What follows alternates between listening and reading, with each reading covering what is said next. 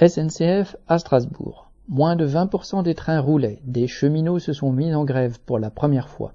À l'assemblée de 41 grévistes, les nouveaux venus dans la grève ont discuté de leur situation. Salaire bas sans les primes, horaires pourris.